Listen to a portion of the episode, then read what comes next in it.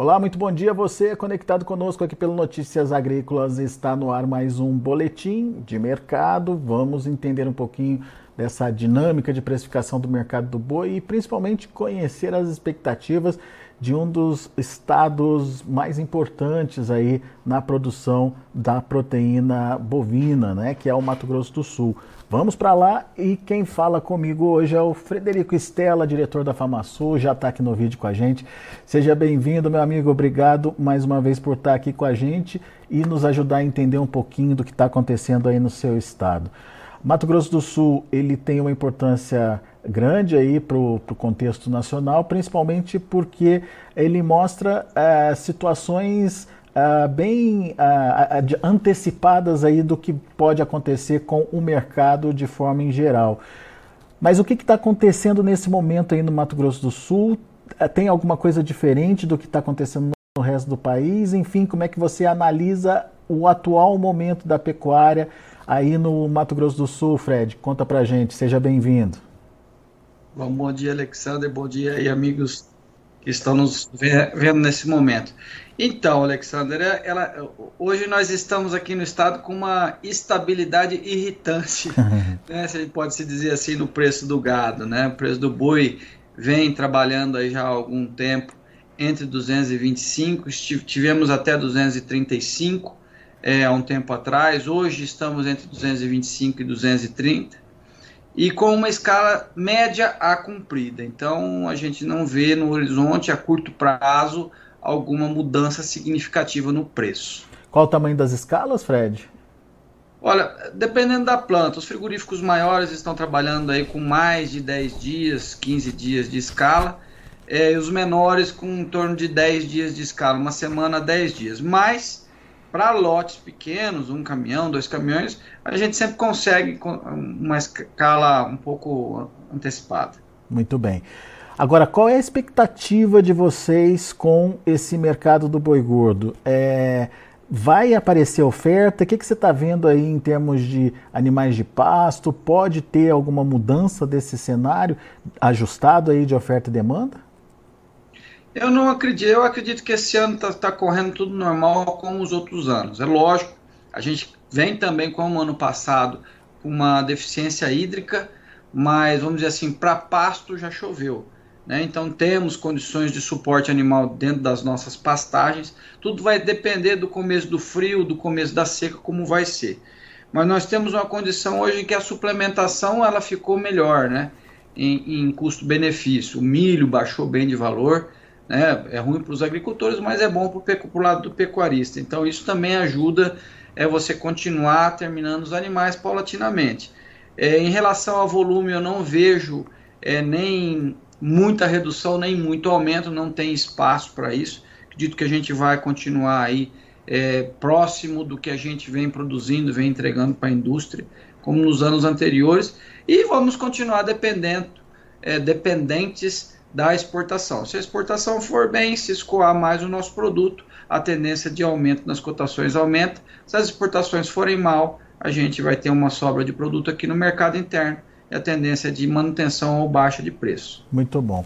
Por falar em exportação, vocês recentemente aí no estado receberam visita dos chineses, é isso? Conta mais pra gente, Fred. Isso, na verdade foi o Brasil, né? Ele recebeu e foi feito, não foi se não me engano, não foi nem uma, uma visita física, foi é, virtual, é, mas foram vistoriados quatro plantas aqui no estado, a gente não tem notícia ainda, está a nível de ministério ainda, em que pé que foram, o que, que aconteceu, se essas vistorias foram positivas e quando serão e se serão liberadas.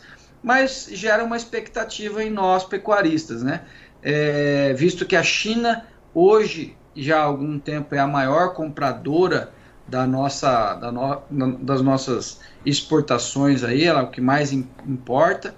E se a gente aumentar, hoje nós temos duas plantas apenas habilitadas, então se a gente aumentar para mais quatro plantas, duas plantas que efetivamente exportam, se a gente aumentar para mais quatro plantas, é, é muito interessante para nós. Né? Então, quer dizer, vai estar tá levando mais produto nosso para fora do país e com certeza vai estar tá aumentando o apetite das indústrias frigoríficas pelo nosso produto.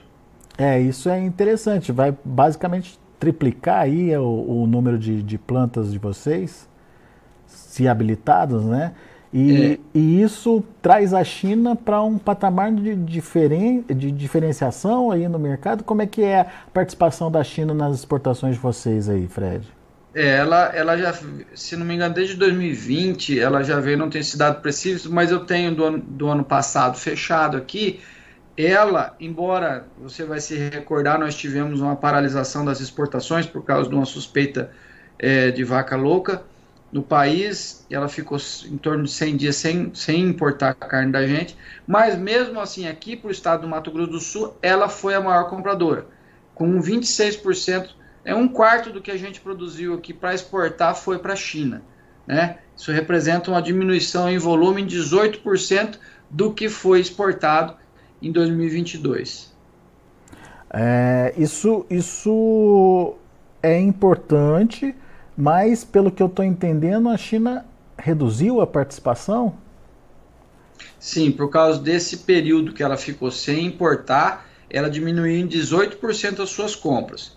Mas, por outro lado, Alexandre, a gente teve o Chile, os Estados Unidos e a Arábia que aumentaram significativamente suas compras. O Chile aumentou em 20, quase 24%, os Estados Unidos aumentou em 13%, que já vinha comprando, e a Arábia aumentou em quase 30% o volume comprado aqui no estado. Isso, né? foi, Ele... isso foi suficiente aí para, é, é, enfim, é, é, tirar esse, esse, essa falta da China aí? Quase, não chegou a zerar, vamos dizer assim, não, não conseguimos exportar a mesma quantidade exportada em 2022 mas ficou apenas 4% abaixo. Então é quase uma estabilidade, né? Esses outros países contribuíram muito para isso. O que me chamou a atenção, Alexander, é o, o, a redução no valor pago por esses produtos exportados. Ficou em média 17% menor em valor do que em 2022. É, é, isso, isso foi um problema, acho que geral, por conta do preço do mercado internacional da carne, né, Fred? E isso fez com que realmente o faturamento dos frigoríficos pelo Brasil acabasse ficando, é, acabasse ficando comprometido aí, acabou ficando comprometido aí. É, mas mesmo assim, a demanda chinesa foi importante, né? Ah, ela é, é, é foi, é e será, né? A gente não consegue é, ver hoje, vislumbrar um, um mercado externo é, exportador de proteína animal de carne bovina sem a participação da China. Ia ser muito ruim para nós. E a expectativa fica nessa liberação aí de mais plantas aqui no estado. E se essas plantas liberadas realmente vão ter esse apetite para estar tá mandando mais carne para os chineses. Tudo depende de preço, de negociação, né? A gente sabe que os chineses são anos luz à frente em negociações é, é, é, do que nós brasileiros, mas é, fica essa expectativa positiva entre nós pecuaristas aqui do estado em relação a isso. É. Esse valor de 230 reais hoje pela arroba, 225, 230 reais, é, é um valor que remunera, Fred? Olha, Alexandre, eu estava fazendo um comparativo de meses, dos meses de dezembro, entre 2021 e 2022, comparado com 2023. 2021 nós estávamos vendendo a arroba a mais, em dezembro de 2021 a mais do que 300 reais. 2022 em torno de 260 e 2023 230. Se a gente pegar do pico que foi 2021 para agora, uma redução de em torno de 25% no valor da arroba. É, se a gente trouxer para o custo, vamos dizer assim, ah, mas o custo reduziu em 25%, depende de cada conta que cada pessoa faça. Mas assim, são alguma, alguns custos fixos nossos não baixou, pelo contrário, subiram. Você pega a mão de obra, que é um, é um custo relevante na nossa atividade. A mão de obra, a gente acompanha a evolução do salário mínimo e o salário subiu nesse período em vez de, de cair. É, em relação a, a, produtos de nutrição animal, inclusive o milho, é, aí sim nós tivemos uma redução até maior do que o preço da arroba. É, mas, por exemplo, combustível não baixou, não baixou também né, nessa mesma proporção. Acho que se fizer a conta mais ou menos, é, o custo não acompanhou a baixa da arroba. Nós estamos trabalhando com a margem mais estreita do que estávamos com a arroba 300. É, né? Agora, o que vem pela frente, Fred? Qual que é a expectativa de vocês? Olha, eu, eu tenho uma expectativa de um ano. A gente, a gente tem já vendo outros analistas é, desde o ano passado, ano retrasado, a gente está na expectativa de uma virada de ciclo. Né? O ciclo pecuário, todo mundo sabe, vive de altas e baixas. Nós estamos na saída, essa é a nossa, é a nossa análise aqui da federação, nós estamos na, na saída do, do ciclo de baixa. Em algum momento no decorrer deste ano de 2024 e no ano de 2025, e no meu ver particular, se ficar mais para o ano de 2025 do que para esse ano, haverá essa inversão de ciclo. E aí nós começaremos a ver valorização do bezerro e, consequentemente, a valorização da arroba. Então, essa, essa mudança aí de ciclo deve acontecer mais no final do ano, então. Ou Isso seja, ou se, desculpa, Fred. Ou seja, teremos aquela tradicional barrigada de fim de safra aí nos preços, talvez?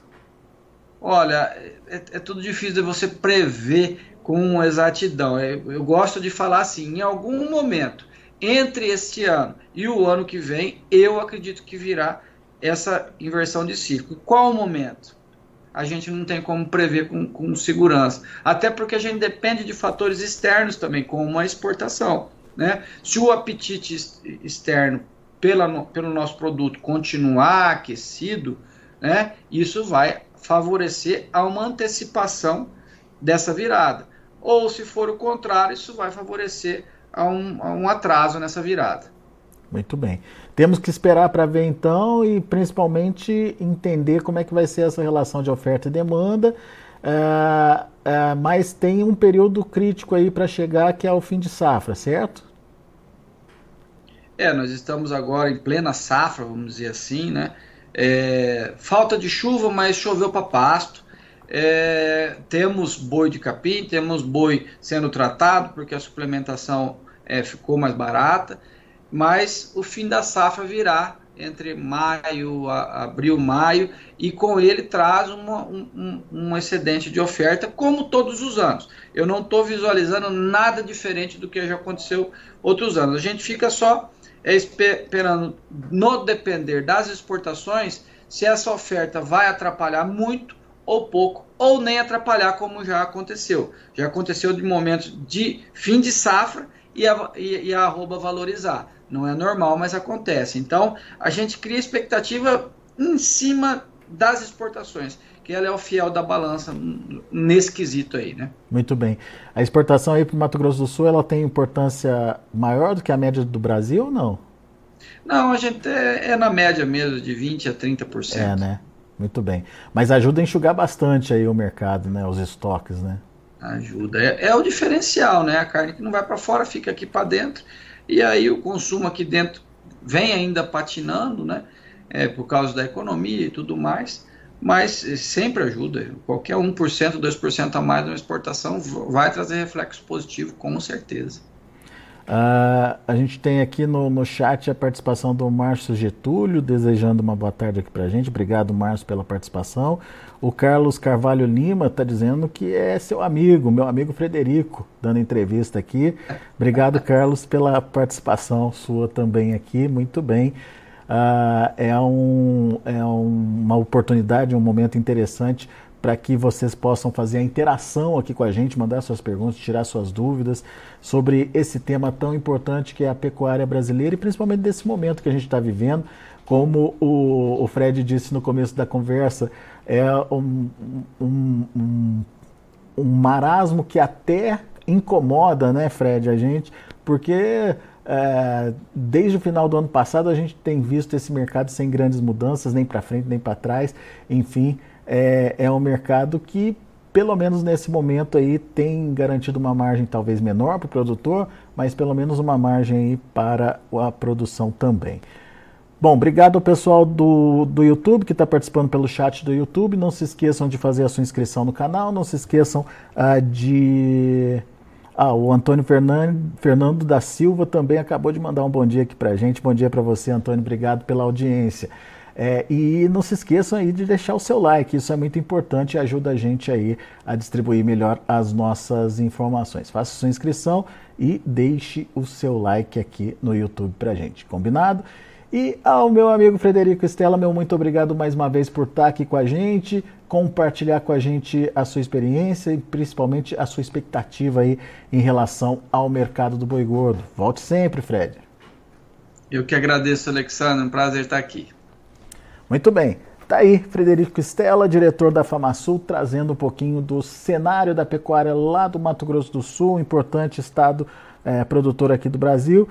Cenário que pode ser alterado aí com a chegada de novas é, fábricas é, habilitadas aí para exportar para a China. Houve recentemente, nesse mês de janeiro, vistoria nos frigoríficos, em quatro frigoríficos lá do estado, e isso aumentaria de 2 para 6 o número de frigoríficos, obviamente, se a habilitação for confirmada, lá no estado, aumentando em três vezes aí a capacidade de exportação uh, do estado e dando, portanto, uma nova é, expectativa, ou criando uma nova expectativa aí para quem uh, produz uh, boi gordo lá e, obviamente, dependendo aí do apetite chinês, né? Vamos ver como é que a China vai vir ao mercado esse ano, tomara que com força total como nos anos anteriores.